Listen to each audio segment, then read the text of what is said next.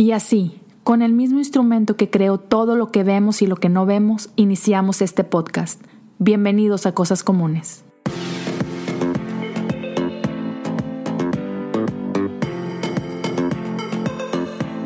Pues bienvenidos todos y bienvenido Jonathan, ¿cómo estás? Gracias por estar aquí en Cosas Comunes. Gracias, bro. Oye, ¿tienes playera de, de, de los Tigres? Sí, del equipo grande de México, ¿verdad? De... no, la neta, son chidos, son chidos. Sí. ¿Eres de Monterrey? Soy de Monterrey, así es. Ya, ya, Y vives en Texas. Exacto, vivo en Houston, Texas. Chido. Tú tengo entendido, eres cholo, cholaje. Sí, pero la neta no sigo mucho la liga mexicana. De hecho, no sigo mucho el fútbol, tampoco sigo las europeas o algo así. donde sí me clavo machines en el mundial y este Copa, Copa América, Copa Oro. Pero este eh, ya de ligas, no, casi no. Pero sí, he ido a varios partidos de los Cholos, tengo dos playeras de los Cholos. Eh, cuando juego FIFA y juego un equipo mexicano uso los cholos, entonces soy cholo, soy cholo. cuál es tu deporte, el que sí te, te desvives? Eh, cuando los Chargers juegan bien, soy muy fan. De hecho, sigo machina los Chargers, pero tienen un. Aparte de la temporada anterior, que les fue muy bien, tienen una racha que, que literal es deprimente ser fan de los Chargers. Sí, digamos que San Diego no tiene muy buenos equipos profesionales. No, pero también toda la vida he sido fan de los Lakers. Y ah, aun cuando no estaban tan chidos hace unos cuantos años, como que lo seguía. Y ahorita que tienen a LeBron y tienen Anthony Davis, rey. O sea, ya tienen un cuadro muy pesado y tenemos el mejor récord en la liga. Y, ahorita sí estoy súper al pendiente de los Lakers. Sí, sí, sí. Se, está, se está viendo De deportes así, sí. Y pequeño paréntesis, digo, ya que estamos hablando así de básquetbol, este, ¿qué te late más? Eh, ¿Michael Jordan o King James? ¿Quién es tu gallo? ¿Sabes? Yo soy más de Kobe. No sé si, no, sé si Kobe sea mejor. No, no lo sé. Eh, es que están los argumentos de, viendo toda su, su, su trayectoria. Pero la neta, dame a mí Kobe Bryant del 2006-2007 por encima que cualquier jugador en la historia del básquetbol. La neta. Este, quizá, quizá ya viendo la trayectoria, es difícil ponerlo al nivel de LeBron James y, Michael Jordan. Es a una rayita. Pero, es especial. pero ya viéndolo en su mejor momento, contra LeBron James en su mejor momento, contra Jordan en su mejor momento, yo sí creo que gana Kobe. Y luego lo que amo de Kobe es Mamba Mentality. O sea, lo que él representa, su ética de trabajo, el llegar al gym a las 4 de la mañana, cuando eh, empezaba a las 9 el entrenamiento, nada más para tenerle 5 horas de ventaja al resto del mundo. O sea, ese tipo de cosas. Soy muy fan. Eh, sí, sí, sí, sí. Yo eh, amo eso de Kobe. O sea, soy más romanticón y me gusta mucho Michael Jordan, pero, pero Kobe es es muy especial. Es un ser humano muy especial. Soy fan de los tres, la neta, pero Kobe Bryant es mi jugador favorito de todos los tiempos. Sí, no, claro, claro, ¿cómo negarlo? Y, ahora en su faceta de creativo, wow. Sí. O sea, lo que está haciendo está súper está, está increíble. Pues ganó un Oscar. Sí, o sea, ahí nomás te lo dejo. Ahí nomás, sí. ¿Quién puede decir eso, no manches? Sí, sí, campeón de la NBA, jugador más valioso, Oscar. Le falta un premio Nobel y ya tiene todo, toda la gama. Híjole, no, no, no, está increíble. Pues, está, está buenísimo. Pues, bro, este, gracias otra vez. Este, que me, me, encanta poder tener una oportunidad de platicar contigo.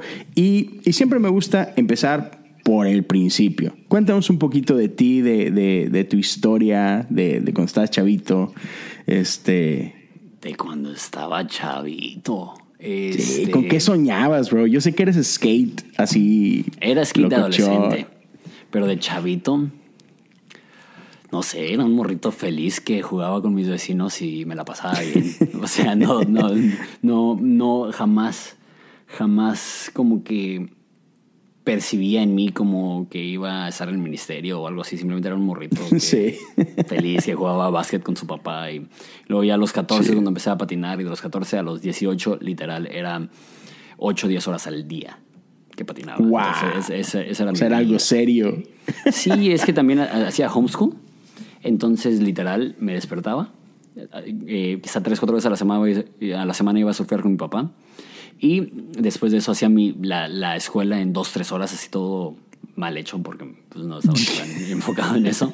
Y me iba a patinar desde como, desde como las 11, 12 de mediodía hasta que se ponía el sol. Y a veces hasta llevábamos luces y sí, estaba bien. Y le seguían. ¿Dónde naciste? Nací en la Ciudad de México. Órale, ¿y ahí creciste o rápido se mudaron? No, rápido nos mudamos. Al, cuando yo tenía un año llegamos a Querétaro y cuando teníamos ocho llegamos a el bello puerto de Ensenada, alias el paraíso. Wow. O sea que realmente consideras Ensenada es casa. Ensenada es casa. Soy ensenadense. No nací aquí, pero, pero mi forma de ser, mi forma de ver la vida es muy ensenadense. Wow. Está chido. No, no, no. Qué bien. Y yo digo, te sigo, te sigo en Instagram y queda claro que Ensenada tiene un lugar súper especial en tu corazón. Eres así como que promotor de Ensenada al 100.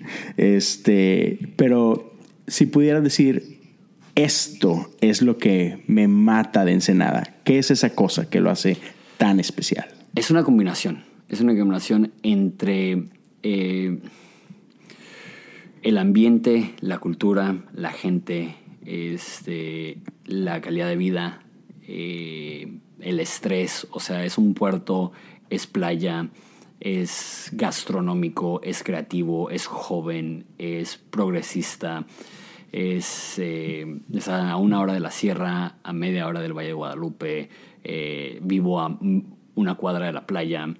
Este, tengo, tengo, literal, vivo en una zona de interés social, o sea, no, es una zona fresa, y tengo vista al mar. Este, o sea, para poder tener el estándar de vida que tengo en, en Ensenada, eh, en cualquier otro lugar, necesitaría ganar, ganar, el triple o cuatro veces más de lo que gano. Entonces, es, este, es una ciudad que, que se disfruta, se disfruta mucho, no hay tráfico sí tiene, sí tiene rollos que ignoro. O sea, las vialidades están terribles, la, iluminación, el, rollo de la basura, o sea, está, está, muy desorganizado. Se siente como un rancho, se siente como un pueblito, pero eh, la neta prefiero Ensenada con sus baches que cualquier otra ciudad sin, sin, sin ese toque especial. Es como en, en Space Jam, que beben el, el agua especial. Eh, no, no sé qué tomamos los ensenadenses, pero, pero pero es especial.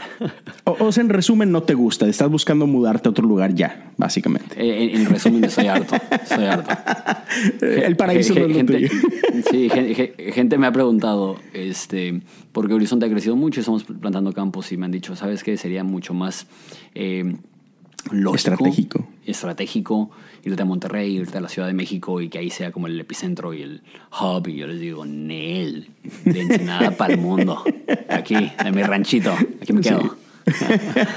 Sí. yo digo jugando que Monterrey es puerta del cielo, pero, o sea, no. Monterrey es increíble. Para mí, Monterrey es la segunda mejor ciudad de México. Yeah, sí, sí. no, no, qué chido. Sí, claro, o sea, prioridades, ¿verdad? Claro. No, es que sí, Ensenada, después Barcelona, después Londres, después Sydney. Y, o sea, sí le ganan a todas. O sea, o sea, ya con eso que me dijiste, me estás diciendo que, que eres fan del Barcelona, no del Madrid. Pues muy bien, bro. Entonces, este. Me, me, me, encanta esa parte que, que Ensenada está en tu corazón y yo creo que eso, eso se refleja en la vida de la iglesia, ¿no?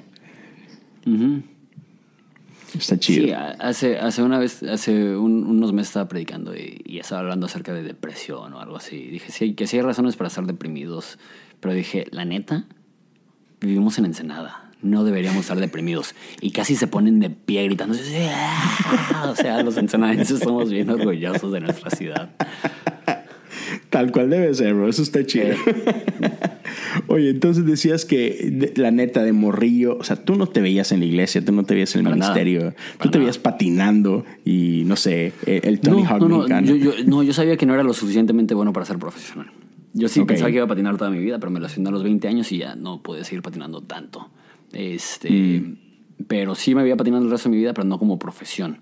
Yo en la escuela era bien desinteresado, pero me fascinaba la historia hasta la fecha, me encanta la historia. Entonces, mi plan era estudiar historia y convertirme en un profe de historia. Órale, chido. Y, y, siento que de cierta forma lo soy, porque Ajá, claro. mi, mi, forma de predicar es muy didáctico y enseño como que libros en secuencia de, y por ejemplo ahorita soy en Job, entonces como que sí me toca verlo de un lado también como que histórico, no solamente teológico. Eh, está, está padre, ¿no? Este, y luego, digo, yo sé que ya has platicado de esto anteriormente, este, cómo llegaste a, la iglesia, ¿no? Es una, una, digamos que, circunstancias de la vida, tu papá por ahí se enferma, este, y te toca a una edad bastante joven, tenías 20, si no me equivoco. 20 cuando empecé de pasar asistente y 21 cuando empecé de pasar titular. Wow. Y, sí, o sea, es algo que seguramente, o sea, no veías venir, no es algo que esperabas, pero, pero se da, ¿no? Y, le entraste, ¿no? Este. Lo que me interesa preguntarte es. Man, o sea, obviamente estabas. ¿A qué te dedicabas en ese momento antes de entrar al mundo de iglesia? Yo trabajaba en construcción.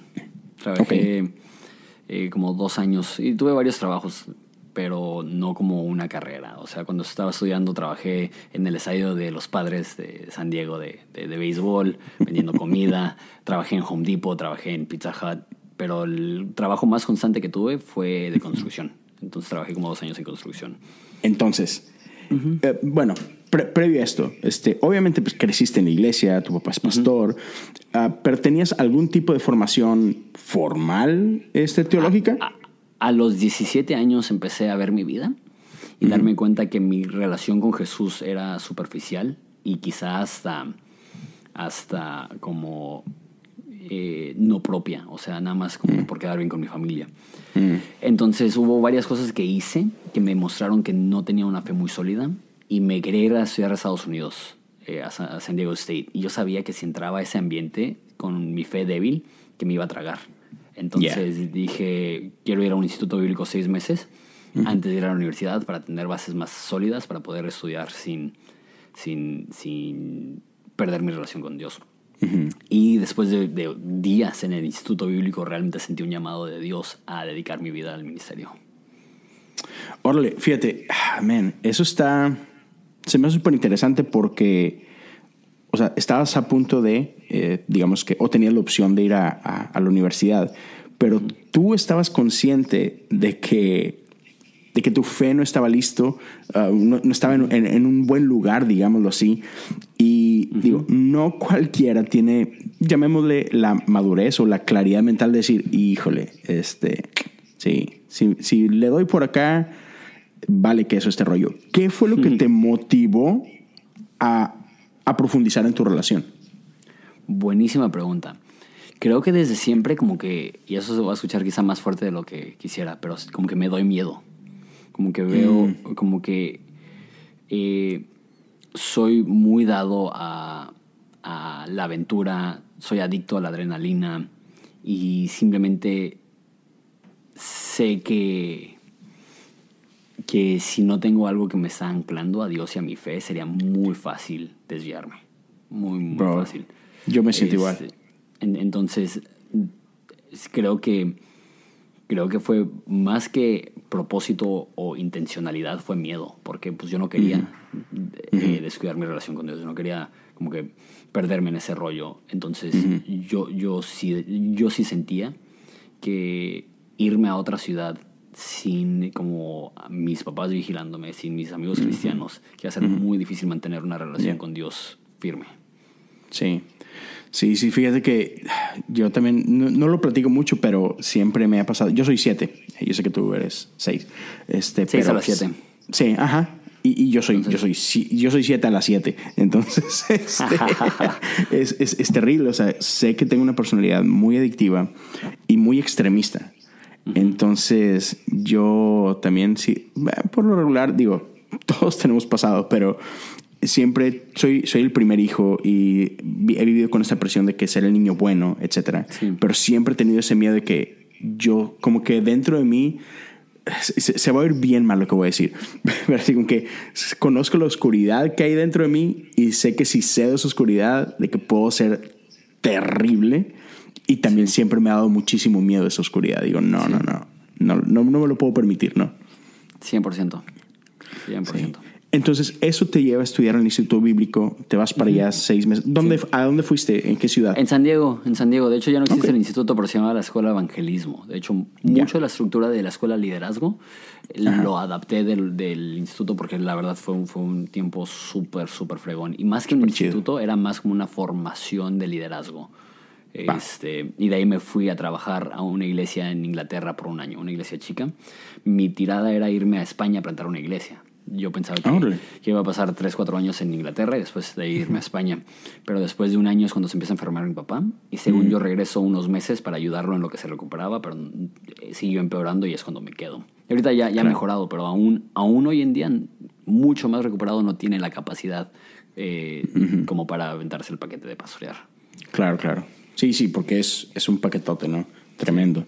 Y entonces, eh, como quiera, o sea, tienes esta preparación, sientes este llamado. Eh, pero llega un momento inesperado, ¿no? Y, tienes que tomar un rol que quizás incluso podemos decir que para el que no estabas preparado, si es que acaso algún día... y si es que algún día puedes estar preparado, ¿no? o sea. No, es que sí, sí, tenía algo de formación, pero, pero literal fue eh, sin experiencia. Entonces... Ajá, exacto, a eso me refiero. Entonces fue, fue como, como pilotear un avión teniendo como que toda la información acá de lo que aprendes en el instituto, pero sin haberlo hecho como copiloto, ¿no? Nada más así, dale, ¿no? Y fue, fue, de miedo. Sí, sí, hombre, sí te creo. Y, y, me ha tocado escucharte hablando de esos primeros años y, y lo difícil que fue, ¿no? Gente que se va, gente que no cree en ti, eh, todas esas cosas, ¿no? Y, obviamente me imagino así como que alimentando mil inseguridades en ti. Entonces, háblame un poquito de que ¿cuál fue esa, esa brújula o cuáles fueron esas piezas claves que tú crees que te ayudaron a navegar ese momento? Creo que mi personalidad, y eso es un poco lo que, lo que heredé de tanto mi papá como mi mamá, soy súper clavado, súper terco inclusive. Mm.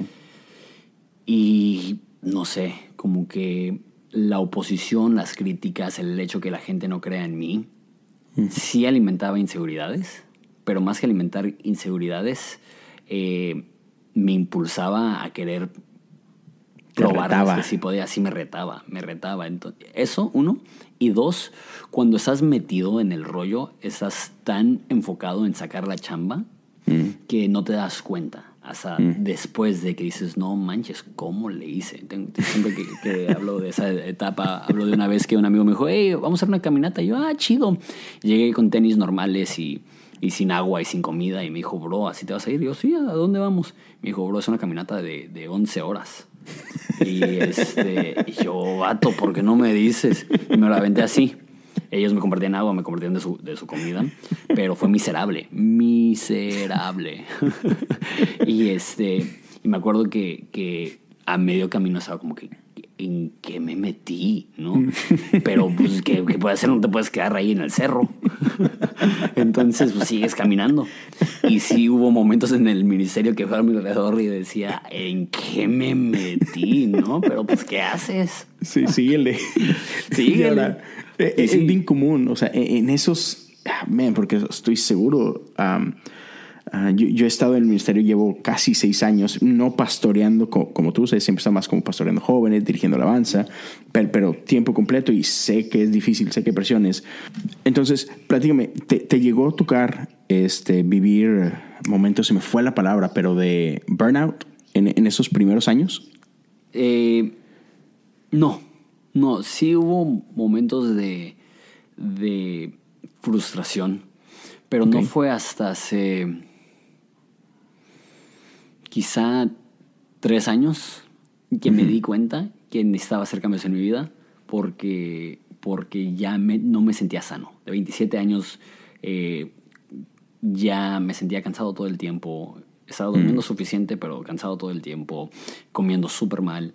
Entonces me metí a un gym cambié mi alimentación y gracias a Dios porque yo no sabía que iban a haber momentos como que súper gruesos en mi vida donde tenía que estar no solamente eh, espiritualmente fuerte y, emocionalmente fuerte sino físicamente fuerte porque eso también, también tiene que ver, ¿no? Afecta mucho tu estado emocional, este, el cómo te sientes físicamente.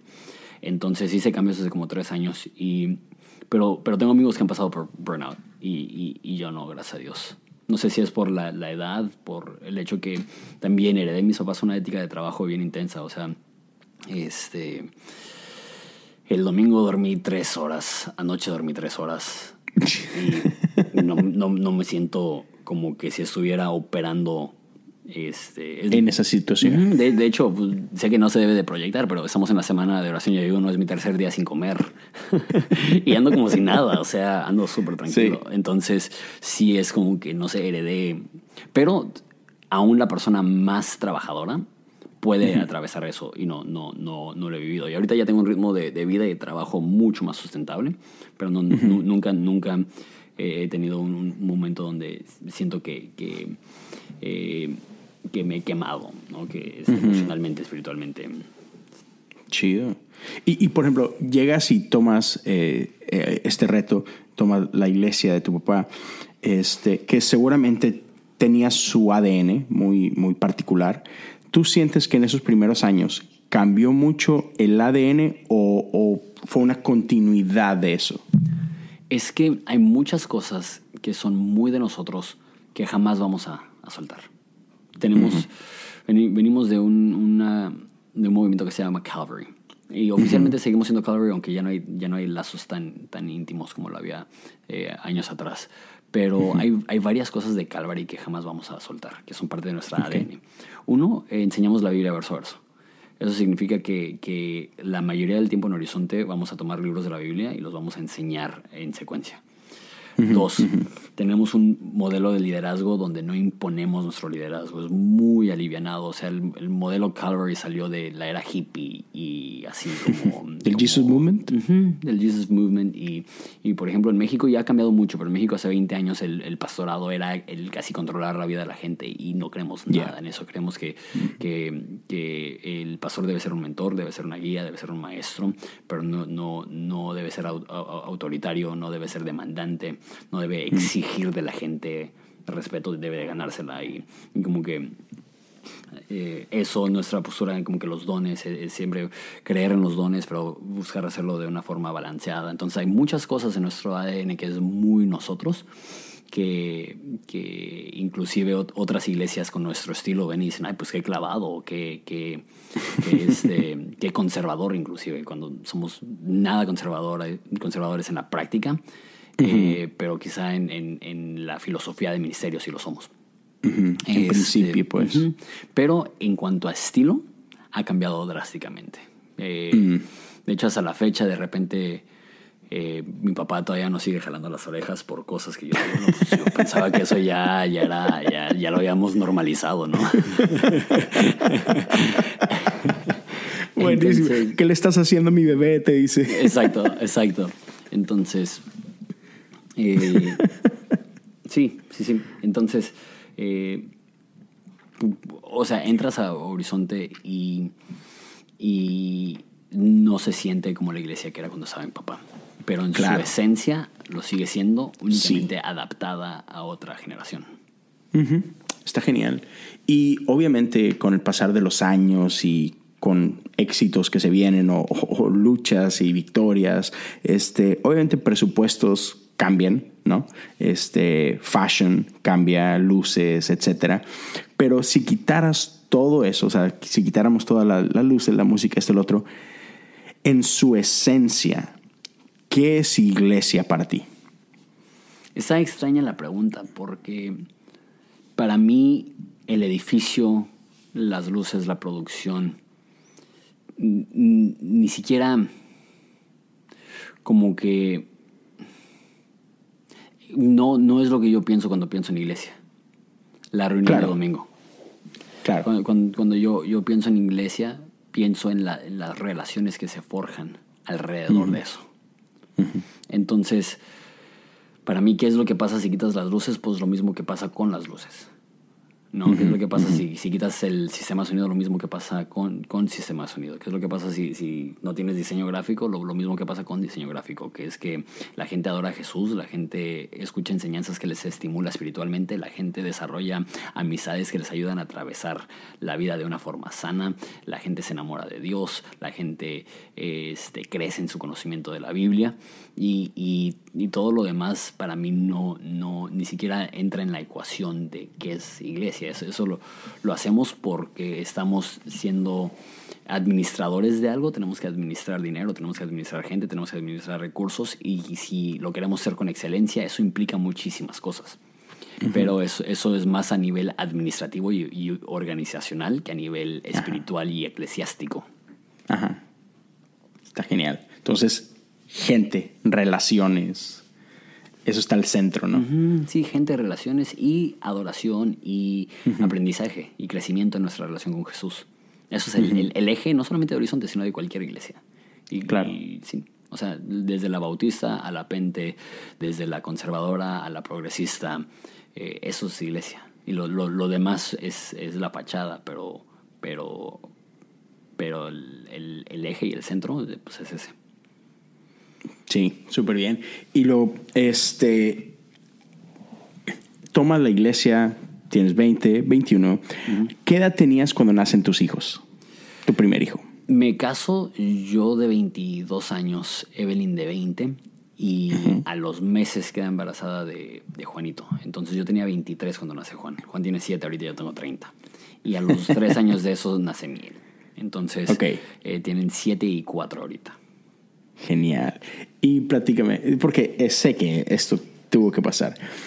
¿Cómo eh, tus hijos cambian o si, asumiendo que, que, pasó así, cómo cambia tu, tu teología, tu, tu, imagen de Dios? Este, ¿Cómo afectan tu vida espiritual en general el, cuando, cuando ellos llegan?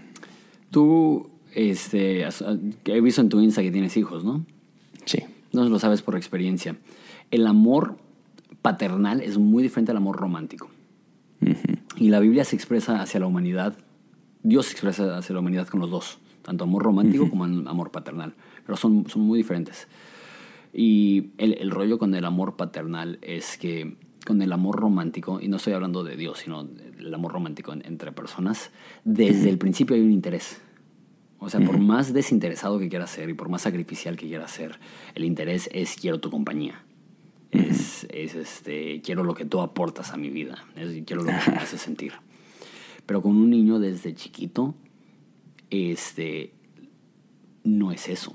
E, e, e, es, es, espiritual, pero es bioquímico. O sea, hay algo que sucede en ti que sientes una atracción este, y un compromiso y una devoción a alguien que al principio no implica ningún beneficio para ti.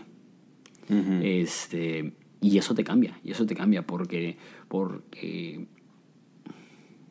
te, te demuestra la capacidad del humano de amar. Y, a mí, a mí me, me, sorprendió porque yo, yo no era muy de niños. O sea, eh, jamás, ahorita ya de, de, 30 años veo bebés y digo, ay, qué bonito y quiero cargarlo. Y ahorita mis amigos, muchos están teniendo bebés, entonces como que súper fan y los quiero abrazar y así. Pero, este, de, de 23 años, 22, sí, 23 años, veía a mi hijo y era como que, ay, eso es como se agarran, ¿no? y este... Y literal, por ejemplo, este, hoy en la mañana estaba escuchando la canción favorita de Miel y sé que no debería, no, me juzguen. La tenía en el asiento enfrente, tiene cuatro años, no, no, me juzguen. y literal, íbamos agarrados de la mano. Y agarra y, de la nada me besa la mano y me dice, te amo, papi. Y este, no hay, no, mm. hay nada en el mundo como eso. ayer este, llegamos de, de la iglesia a la casa y y habían carros en la calle y me estacioné cruzando la calle y Juanito me agarró el, brazo y me dijo, no te vayas a cruzar, hay carros, ten cuidado. y como que ese, ese cuidado, ese cariño de un niño de 7 años que está al pendiente de su papá, o sea, no, no, no hay nada, no hay nada que se compara. Yeah. No, y, y, que, ah, digo, ah, ah, como dices tú, o sea, a mí me pasó cuando, cuando tuve mi, mi primer hijo, o sea, e, el, entender que ese tipo de amor existe, o sea, te, te, abre los ojos a, a, entender a Dios de otra forma, ¿no? Este, decías tú hace rato en el tema de, de cómo correr una iglesia, ¿no? O sea, hay una diferencia cuando tienes la teoría acá en la cabeza y luego cuando la tienes que llevar a, cabo, ¿no? Entonces, haz de cuenta que igual, o sea, sí, Dios es padre, ah, sí, chido, ok, sí, he leído los versos, etcétera, pero, pero cuando te conviertes en papá y, como que se te abren los ojos a ese tipo de amor, no manches. al menos a mí, en lo personal, la Biblia, eh, Dios como tal, cobró otra, otra naturaleza, ¿no? O sea, hay, otro, hay, un versículo en Oseas que dice, Efraín, cuando eras niño yo te enseñé a caminar. ¿Cómo puedo ahora soltarte? Mm. Y este y esa imagen de Dios, como que enseñándonos a caminar, como que Él estuvo ahí en nuestros primeros pasos. Y mm. yo le enseñé a mis hijos a caminar. y, por nada en el mundo los podría dar la espalda o, no vivir para ellos.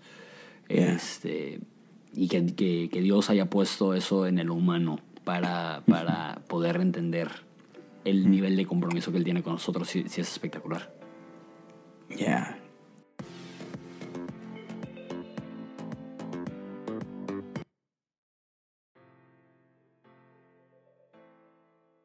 Que, sí, sí, sí, qué chulada. Y quiero este, explorar esta parte y, te voy a preguntar porque sé que hay mil personas que, que lidiamos con esto constantemente o, si no lo hemos lidiado, lo vamos a lidiar.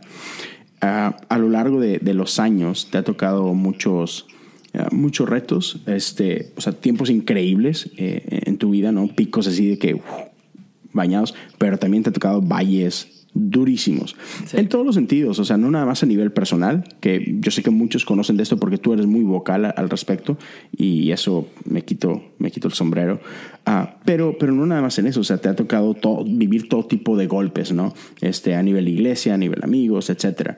Y muchas veces nosotros, como que en esos tiempos, nos no sé, como que pensamos que Dios ya no está ahí, ¿no? no sé, me, traicionaron alguna amistad y, tú piensas que Dios te dio la espalda o sufres alguna caída en lo laboral, etcétera, y, tendemos como que a huir de Dios, a correr de Dios, eh, y sin embargo yo he visto en tu vida todo lo contrario. Así como que eh, en los momentos más duros de tu vida quizás es cuando más has corrido hacia Dios o más has estado ahí. Ah, ¿Qué es lo que tú crees que te ha llevado en esos momentos? ¿O cómo has vivido eh, esas tensiones, esos momentos duros, hablando en tu vida? Cuando tenía 20 años, no, sí, 20 años, eh, estaba comprometido para casarme y se desintegró esa relación. Y ahí tenía dos años de cristiano. Dos años que realmente había como que tomado en serio mi relación con Dios. Y ahí sí cuestioné todo. Y ahí sí le reclamé a Dios. Y ahí sí en mi inmadurez le dije, Dios, yo, yo sacrifiqué mis sueños para servirte a ti. Mm. Yo traté bien a esa chava. Yo hice las cosas como tú me pediste que los hiciera. Y aún así me destruiste. Mm. Y esa era mi actitud muy fuerte. Y hace poco hice un tiempo de, de preguntas en, en, Insta y me preguntaron si algún, en algún momento intenté abandonar mi relación con Dios. Eso es lo más cercano a que yo estuve a tirar la toalla. A, decir, ¿sabes qué? E, e, e, esto no, no sirve. Así lo sentía. Este, y, hice todo como Dios me lo pidió y mírame. Así me sentía. Mm.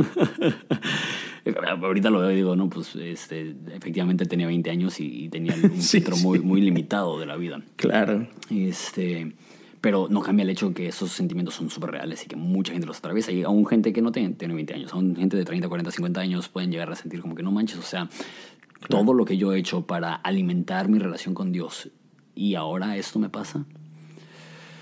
Este, y creo que, aprendí, creo, que aprendí, eh, porque la lucha más fuerte que tuve no es la única lucha que he tenido. O sea, tuve esa primera relación fracturada. tuve eh, que lidiar con la enfermedad de mi papá y el, y el tomar el mando de la iglesia. Eh, cuando tenía 21 años y no estaba listo y, todo lo que eso implicó. Eh, hace dos años y medio mi papá se rompió el cuello y, no pudo usar sus brazos por meses y, yo, yo estaba ahí eh, literal en el hospital y ayudándole y, alimentándolo y, o sea, cosas muy fuertes. Este, en la enfermedad de mi papá este, casi se muere, estaba 23 horas y media en la cama, únicamente salía de la cama en silla de ruedas a ir al baño este, y pues mi papá es mi héroe y, y, o sea, son, son, cosas que, que, van forjando en ti el hábito de correr a Dios en, en el dolor. y, en, esa última situación como que ya, ya, ya en, ningún momento he cuestionado el amor de Dios, en, en ningún momento he dicho, Dios, ¿dónde estás? En ningún momento he sentido como que Dios es injusto. Mm. Es doloroso, es difícil, sí se siente injusto, pero, pero no sé, o sea, sí, sí en todo ese proceso eh, he aprendido a, aferrarme a, mi relación con Dios. Decías hace poquito en una de tus historias, eh, mencionabas de que este último año ha sido de los más difíciles de tu vida. y, por ahí mencionas así como que algunas cositas me ha pasado esto, esto, esto y esto. Pero con todo y esto, ha sido un año increíble. Lo ha sido. Entonces, es, es este. Sí, son de esas tensiones rarísimas, ¿no? Ah, pero ¿cómo, ¿cómo podemos? Porque otra vez, ah, hay muchos, eh, digo, tú hablas de algo que la experiencia te ha llevado a, cada que viene un, un fregazo de la vida, es ok, ya sé, ya, ya me ha pasado antes, ya sé qué onda, ¿no? Esto no es, no es, mi primer este, pelea, no es mi primer round eh, en el ring, pero, pero para quienes estén escuchando y que quizás estén pasando su primer gran golpe, este, ¿qué, qué nos podrías aconsejar? ¿Cómo podemos disfrutar o cómo podemos experimentar aún quizás un año increíble en medio de ese dolor? Qué pregunta tan compleja, porque cada, cada situación es diferente. Y hay, hay personas que, que, perdieron a un hijo y no les puedo decir, busca lo bueno en la vida, ¿no? Porque en ese momento tu vida se, se, se, apaga y es normal. Eh, y hay personas que, que, lo que ellos están lidiando es que tienen un dolor de muela que no los deja y, y, y, para ellos es una crisis y es difícil, pero no es al nivel de, de, de otras cosas que están pasando personas y para algunos es un adolescente que, que eh, lo batearon y, o sea, y son momentos de crisis, todos son momentos de crisis, claro. pero, también, también es diferente porque, porque hay algunas situaciones donde diría, eh, ten fe, ten paciencia, ¿no? Dios está obrando, pero eso no sé si se lo diría a alguien que está pasando por la muerte de un hijo. Ahí, ahí este, ahí no sé qué diría. Y yo creo que es como los amigos de Job, que estoy viviendo Job ahorita, que nada más regalan su presencia y se, se tragan sus palabras, mínimo al, principio. Como que no, no, no hay, hay, algunos momentos de sufrimiento que son tan profundos que lo único que puedes decir es Dios está contigo, Dios te ama, yo estoy contigo, yo te amo y, y no te vamos a dejar solo. Y eh, el, dolor y el sufrimiento es tan complejo, es tan complejo, que la, la solución que la Biblia ofrece no es una específica, es una vaga. Y lo que la Biblia ofrece como, como el remedio al dolor es la fe, abrazar nuestra fe en medio de la tormenta. Este, y eso es muy, muy amplio, muy amplio. O sea, para ti, ¿qué significa y cómo se ve abrazar tu fe? Y la razón, la, la, respuesta es depende. Depende de qué temporada, depende de qué prueba. Pero lo que sí puedo decir es que, que no sueltes tu fe, ¿no?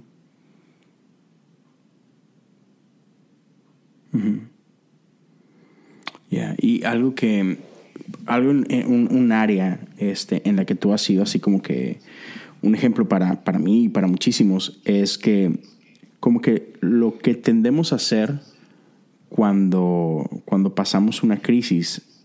Y, no, no sé si nada más los cristianos hacemos esto, quizá todo el mundo hacemos esto, es que como que tendemos a, querer pretender que no pasa nada. O, queremos así como que escondernos, este, Sin embargo, tú optaste por un camino diferente que es ser vulnerable. Este, en, una posición que es bien difícil porque eres el pastor, eres el, con que, ah, bien o mal, el que todo el mundo está buscando para, ah, este vato es mi, tú sabes, ¿no? Te, ponemos a los pastores en, cierta, en cierto pedestal y eres como que el ejemplo y, existe toda esta presión. Y, por eso muchísimos pastores cuando pasan por un momento de crisis desaparecen o, mil cosas. Sin embargo, tú tomas una decisión muy difícil que es, ve, vivirlo natural, es, es, no esconder nada, ¿no? Estoy pasando esto.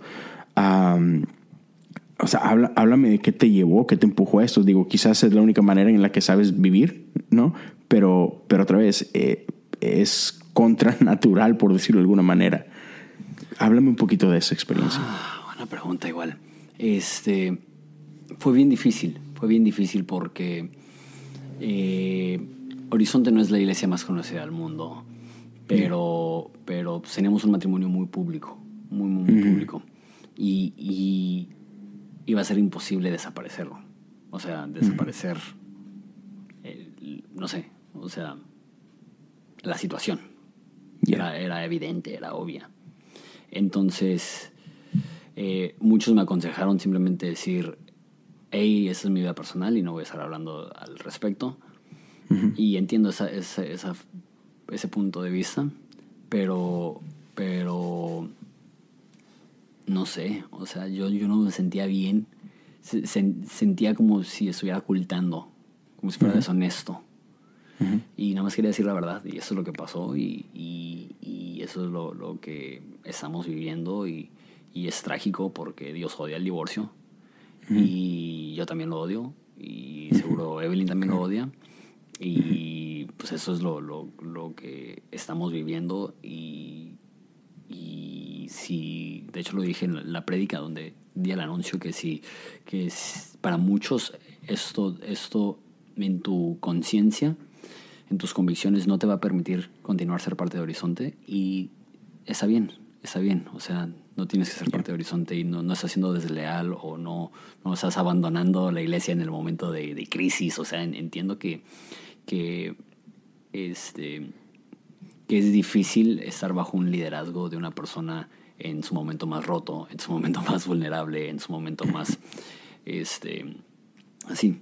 Pero también entiendo que, que, la cultura ha cambiado y, y gracias a Dios por eso, porque antes sí se veía como el pastor, como el intocable, el perfecto, y lo sigue siendo, pero creo que, que ya hay una, una concientización de la humanidad y la vulnerabilidad y la fragilidad del pastor también. O sea, yo no soy pastor porque soy superior, soy pastor porque es el rol que Dios me en el cual Dios me ha puesto, pero tengo luchas y batallas e inseguridades y altibajos y y rollos como cualquier otra persona dentro del liderazgo de Horizonte, ¿no? O en general. Claro, en general. Sí, bro, y, en buena onda, o sea, yo sé que igual chorros de gente ya te lo han dicho, pero gracias. Ah, gracias porque, otra vez, lo, lo más sencillo era esconderse, retirarte, dedicarte a otra cosa, o sea, no sé, ¿no? Este, mil cosas.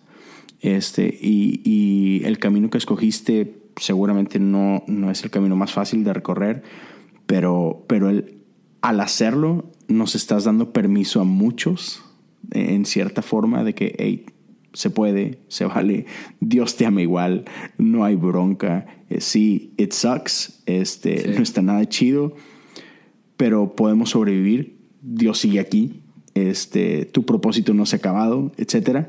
y, tú estás siendo un, un, un, estandarte de eso o simplemente una luz que podemos ver y decir, hey, él, él está caminando y te, te, te, quiero decir gracias. Um, gracias por eso, por, um, por tomar ese camino, ¿no?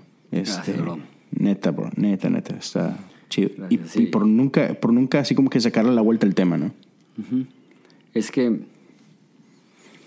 no sé, creo que, que la persona promedio lidia con un grado de, de estar roto. Y, y, un líder que aparenta ser perfecto impresiona, pero un, líder que muestra sus cicatrices realmente puede influir. Yeah. Y, siento que eso es lo que ha pasado, que la gente me, le, ha, le, ha, sido más fácil seguir mi liderazgo diciendo yo, yo, yo sé que él sabe lo que es atravesar momentos súper complicados y su fe ha sido probada. Yeah. Este, sí, sí, sí, es, un rollo que, que hace dos años jamás me hubiera imaginado esto, jamás me hubiera imaginado esto. Y, y es curioso porque tú asumes que si algo así me llegara a pasar, no sobrevivo, no sobrevivo. Y lo atraviesas y dices, no, pues quizá fue hasta más doloroso de lo que me pude haber imaginado, pero también la, la, la, gracia que Dios provee es aún más grande que, que, la tragedia. Mm. Ya, chido, man. Y háblame, este, obviamente no caminaste esto solo, este, queda claro. Y háblame de la importancia de eso, de, de ese círculo pequeño que tienes.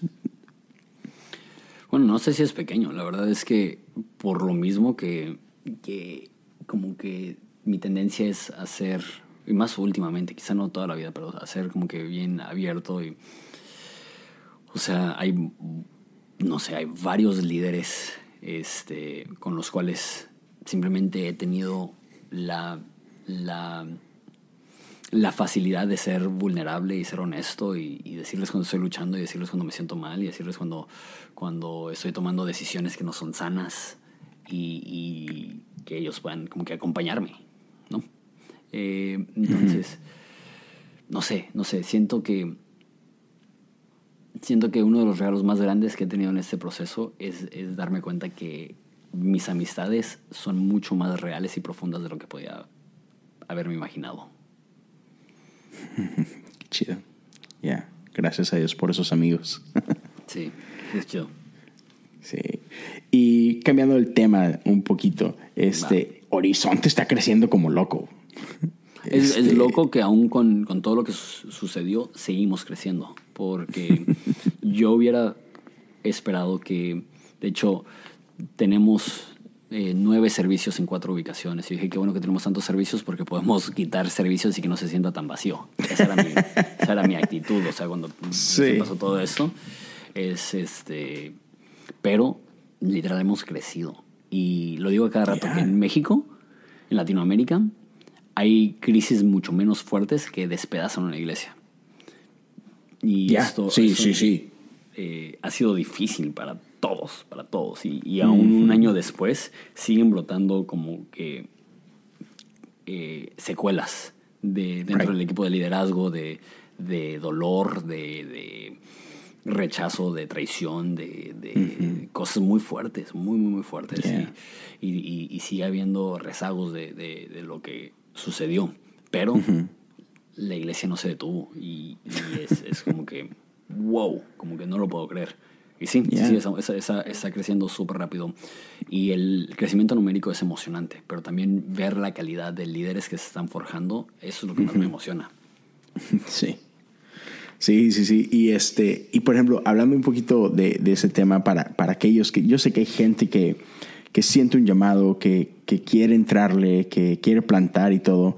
Um, y pues, a ustedes les ha tocado esto hablando un poquito más, más no sé si, si la palabra correcta sea técnico o no, pero, por ejemplo, ¿qué te hace de repente mirar una ciudad y decir, esta ciudad? Por ejemplo, no sé, Monterrey, uh, tienes por ahí en la mira, viene que Querétaro, creo, o Puebla. Eh, el, el, plan es, eh, el año que viene, es eh, otra en Ensenada, una en Tijuana y una en San Diego. Y luego, después de eso, en 2021, el plan es eh, Centroamérica, eh, específicamente queremos El Salvador y Ciudad de México. Y otras dos ciudades en México que tenemos la mira es Guadalajara y Puebla.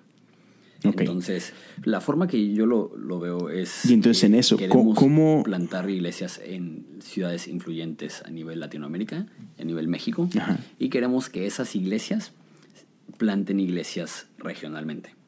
Entonces, ya. lo siento, tenemos una iglesia en, Mexicali. ¿Por qué Mexicali? Porque Mexicali es la capital de nuestro estado, entonces sentía que esa, mm. esa tomaba prioridad. Pero rodeando Mexicali está Calexico en Estados Unidos, está el centro en Estados Unidos, está Yuma en Estados Unidos, está San Luis Río Colorado en México. Eh, y todo eso está, muy, muy, muy cerca ahí de, de, este, de Mexicali. Entonces la expectativa es que Mexicali se pueda reproducir esas zonas. Entonces Ensenada alcanzando como Ensenada y regiones cercanas y luego plantar iglesias en ciudades eh, importantes. Entonces para mí como que el obvio siguiente paso es que Monterrey es como la capital del norte. Entonces nosotros ya estamos en el norte, eh, nuestro círculo de influencia está más enfocado en el norte.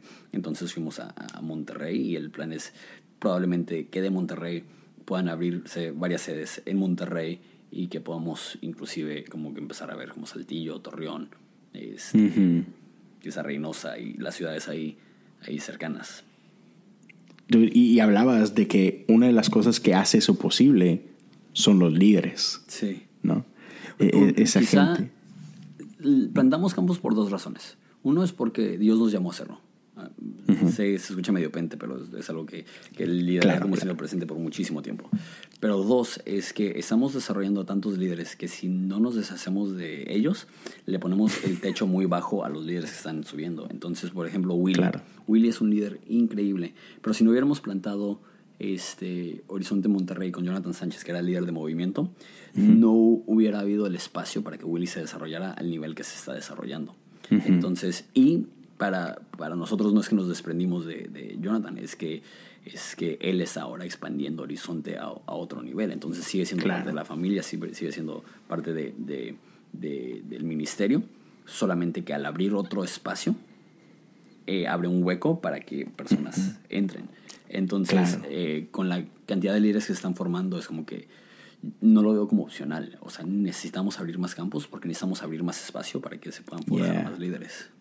Sí, y, me encanta eso que están haciendo. Y de hecho platicaba anoche, no, dos, noches atrás con, con, Jonathan, ¿no?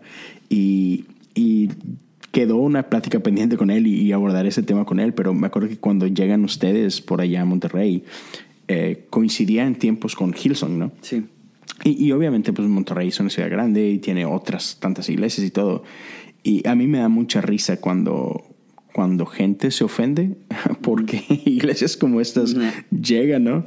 Y, y, para mí así como que, ah, o sea, así como que hay tanta gente en nuestras ciudades, ¿no? Y hay tanta gente que no conoce a Cristo que así como que no, no hay por qué pelear, o sea, al contrario, o sea, venimos a hacer esto juntos, ¿no? Sí, Y, y, y, me encanta que, que gente como ustedes estén tomando este reto, este, porque obviamente hay que plantar. ¿Por qué? Porque está en el corazón de Dios, obvio. ¿Por qué? Porque Dios quiere alcanzarnos a todos y, hay que anunciar ese, ese mensaje eh, que tenemos. Y es sobres. Así y, que, y, simplemente estadísticamente es más probable que una iglesia nueva alcance a no cristianos que una iglesia establecida. No sé por qué, pero simplemente eso es una realidad. Que el iniciar una iglesia desde cero va, va a alcanzar a más gente no cristiana que simplemente una iglesia establecida. Y claro. eso significa que en 5 o 10 años alguien va a plantar en, en, Mexicali una iglesia que va a estar alcanzando más gente que Horizonte. Y está bien. Ya. ¿no? Este, pero, pero sí, definitivamente es súper es, importante el estar abriendo nuevas iglesias. Ya. Y entonces el instrumento que ustedes tienen para esto es el instituto. Ahí están preparando gente. Cuéntanos del instituto. Ok, tenemos dos. Tenemos un instituto bíblico y tenemos una escuela de liderazgo. El Instituto Bíblico es más formación académica y teológica. Y, es el Instituto Bíblico de Calvary Chapel. Entonces, este, ahí realmente es más como líderes de Calvarys existentes que llegan acá y se forjan y regresan a sus Calvarys y de ahí pastorean. Y, realmente de, los que cursan el instituto, no muchos se suman a, Horizonte, la mayoría regresan a sus iglesias. Digamos que eh, ustedes son el, el hub para México, ese instituto. Eh, el instituto sí, Horizonte no tanto. Horizonte, eh, te digo, somos una Calvary, pero ya no estamos tan metidos en las operaciones de Calvary en, Latinoamérica. este, pero el instituto sí. Y luego tenemos la Escuela de Liderazgo, que nació porque me di cuenta que, que el instituto es increíble, pero formaba académicamente y teológicamente, pero no en liderazgo práctico en la iglesia. Entonces eh, sentía yo que, que necesitábamos no solamente una opción teológica, sino también una opción eh, práctica. Entonces es súper, súper, hiper, mega práctica la escuela de liderazgo. Hacemos una simulación de, de reunión de fin de semana todos los días. Tenemos alabanza, host, predica, eh, luces, sonido, proyección, foto, redes, transmisión en vivo. Wow. Todos los días operado por los alumnos. Entonces, ellos ya están acostumbrados a estar en un auditorio, a usar un micrófono, a manejar transiciones, a todo eso. Entonces, literal, en, el tour eh, usamos como host y nosotros ah, llamamos a los maestros de ceremonia host, puros de la escuela. Entonces les dimos mm. oportunidades como que en la plataforma más importante de, de, de, hacerlo. Jamás lo haríamos si no hubieran tenido esa experiencia previa. Claro. Entonces... ¿Y ¿Está abierto para, para todo mundo o, es algo que usan ustedes para, para Horizonte? No, yo, yo diría que, que, a la escuela de liderazgo quizá es un 30%, 40% de Horizonte y un 60-70% de, de fuera. qué Entonces, ¿qué onda? ¿Le caes? Hey, tengo que, bro. Tengo que. No, mínimo darle una clase. una clase ahí. no, comer un taco Ir a aprender. Nah. y oye, este, eh, la, la, gente que quiera ir, este, por obviamente, o sea, Horizonte está haciendo cosas increíbles y es una cultura que que, estaría genial que se replicara por todos lados. Digo, yo sé que hay muchas iglesias así fantásticas, pero definitivamente ustedes están jugando un rol súper chido. ¿Dónde pueden ir? ¿A qué website o, Para la escuela de liderazgo, la página es escuela de liderazgo.mx. Y no sé cuándo va a salir el podcast este, pero ya hay inscripciones abiertas y el próximo semestre inicia el 24 de enero. Entonces creo que eh, quedan como tres o cuatro semanas aún abiertas las inscripciones para los interesados ah. para este próximo semestre. Con si No, el, próximo semestre empieza en agosto, creo. Y también tenemos algo que llamamos la experiencia de escuela de liderazgo, que son cinco semanas en el verano, para aquellas personas que no se pueden desprender de ah, sus vidas por todo el año. Ajá. Entonces también tenemos esa opción. Y es chido porque los de la experiencia son los que están más involucrados en nuestro congreso, en nuestra conferencia, este movimiento. Entonces eh, también es una, una experiencia muy chida para ellos. Está genial. Sí, porque voy a este, este episodio, dependiendo si, si lo puedo editar a tiempo, mi, mi, deseo es que salga este domingo, si no, más tardar el, próximo. Entonces va, va, a estar genial porque le va, va, a dar tiempo a Raza si quiere apuntarse y darle.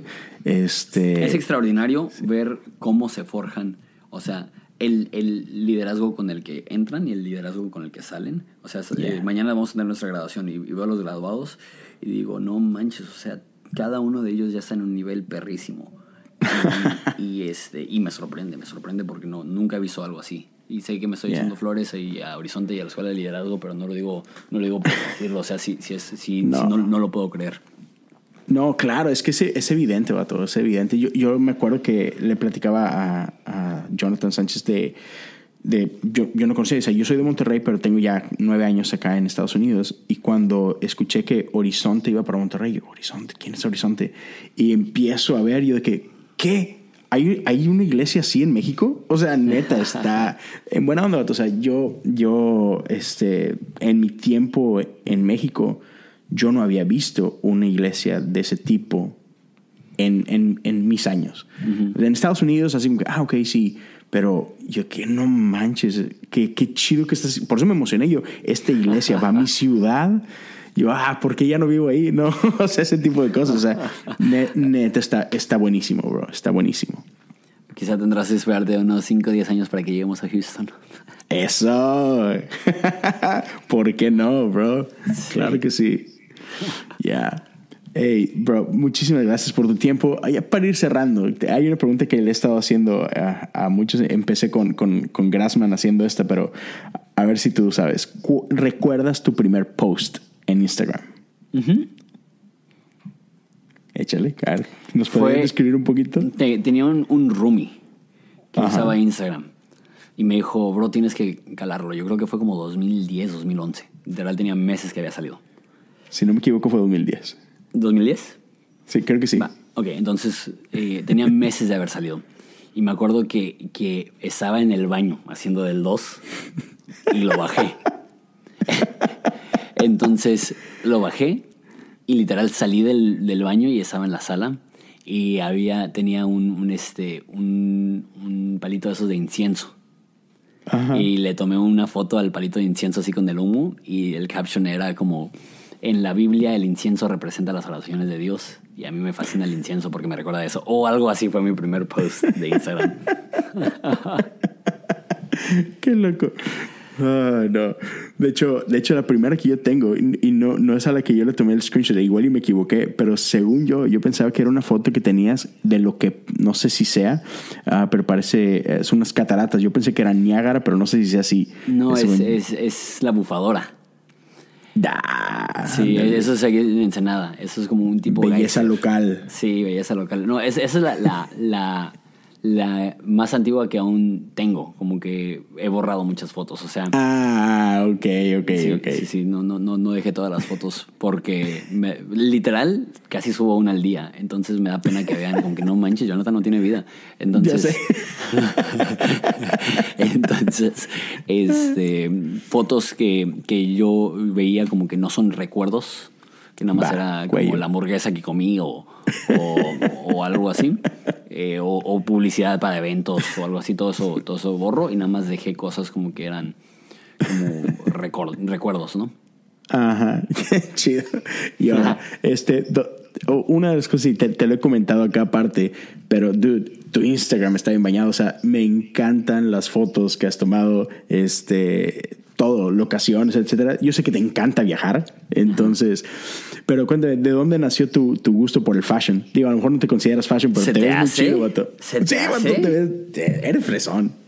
Nah, soy barrio, me dicen soy fresa barrio, soy fresa barrio. Este, a mí no se me hace que estoy metido en el rollo de fashion y más porque conozco gente que sí. Y para mí es, yo me he vestido de la misma forma los últimos 15 años. O sea, pantalones de tubito y así. Ajá. Eh, entonces yo no me considero fashion. Este, Encontraste tu look y te apegaste a él, básicamente. Sí, sí. Este, pero, pero no sé, la gente, hay, hay, gente que me dice, oye, Jonathan, ¿qué, qué creído eres? O qué, qué egocéntrico, o qué narcisista que subas tantas fotos tuyas. y yo les digo, pues uno, lo siento. Dos, literal hay, hay, hay, varios fotógrafos muy pesados en, en, Horizonte. Y dos, las fotos que no son de como amigos, yo las tomé en, en, mi teléfono y las edité. Entonces, porque hay personas que creen que, que a donde voy como que contrato un, un camarógrafo para tomarme una foto. este, pero no, o sea, cuando, cuando viajo con gente de la iglesia o si no con mi teléfono. Pero sí subo un chorro. Y subo un chorro porque tengo un chorro. Literal, ahorita tengo como 10 fotos fregoncísimas que, que aún no subo porque no, no subo más que una al día. Y, aún subir una al día es un chorro. O sea, la persona promedio sube como una o dos a la semana. Este, Entonces yo, no sé, subo un chorro, pero, pero no sé, no sé. Los que, los que te critican, Vato, es envidia, no hagas caso. no, pues sí, sí, entiendo, sí entiendo. Sí entiendo porque, porque sí, sí, sí ha de ser enfadoso, como que, ah, mira, otra foto de Jonathan tomando café. Ah, oye, me, dio mucha risa. Hace poquito en una story, no sé, ayer, antier, este, alguien te decía Starbucks y tú decías, mejor mátame lento. Sí. Ah, o sea, sí. voy a Starbucks. Cuando viajo, me gusta mucho su, su. Tiene un panini de claras de huevo que está delicioso. Ajá. Pero literal no puedo tomar un café ahí. No puedo, no puedo, no puedo. Mi religión no, no me lo permite. Sí, quizás no, no, un no, no, no. Llegaría al cielo y Dios, Dios me diría, te di convicciones más, más, más firmes que, esas, Más altas que esas. Y ahora, cierro con estas dos preguntas. Uno, yo sé que te encanta viajar. Ensenada, tienes la bendición de vivir ahí, no tienes que ir a Ensenada, ahí vives. ¿Cuál es tu lugar favorito, hasta ahorita de los que has conocido, tu lugar favorito en este planeta? Barcelona. Barcelona. Barcelona, sí. Eh, y específicamente el, barrio gótico de Barcelona. Yeah. Es lo, mejor, lo mejor, lo mejor. O sea, si, si, si, si en otra vida no podría vivir en Ensenada, viviría en el barrio gótico de Barcelona. Yeah. Y ok, y ahora mover un poquito más. Zoom out. No sé qué tanto te, te, te guste el universo, ¿no? Pero, ¿qué planeta en nuestro universo te gustaría visitar, explorar? Eh, Saturno. Yeah. Saturno, porque se me hace súper bonito el color y los aros. Los aros se me hacen. sí. O quizá este Júpiter por el huracán que tiene ahí. Ajá, sí, sí, O sea, sí. es- eso, eso también me llama mucho la atención. Esa mancha. Sí. Y, y de colores, de colores, eh, ¿cuál es el azul? Como un azul casi turquesa. ¿Es, es Neptuno? Neptuno, si no me equivoco. Neptuno, Neptuno también me llama la atención. O sea, literal, o sea, me pongo a pensar y digo, no, pues Marte también está chido, o sea, como que todo rojo. y- O sea, ya, ya, ya, ya, digamos- ya he ido a Sonora y pues, siento que sería lo mismo. Está igual. ¿Cierto? O sea, si, si tuviera los billetes y estamos vivos cuando la tecnología lo permitiera, tú sí te aventarías un viaje al si, espacio. si, si, si tuviera que escoger de todos los planetas, iría a Saturno. Ya. Siento que Chido, Saturno güey. queda con mi personalidad. No sé qué significa Excelente. eso. No sé qué significa Sí, eso. Es lo que pero... te iba a decir. No sé qué significa, pero suena chido. pero sí, pero sí. Ah, dude. Bueno, pues muchísimas gracias. Gracias por tu tiempo. Gracias por tus palabras. Este, señores, nos despedimos. Este, Jonathan Domingo en la casa. Suscríbanse, dejen ahí una reseña y demos a. Leo a seguir haciendo Sí. podcast. Gracias, lo que he escuchado tuyo siempre es de súper alta calidad, súper buenos invitados y gracias por tenerme aquí, por la confianza. No, hombre, bro. Y muchísimas gracias. Cuídense, mi gente. Disfruten la Navidad que se viene.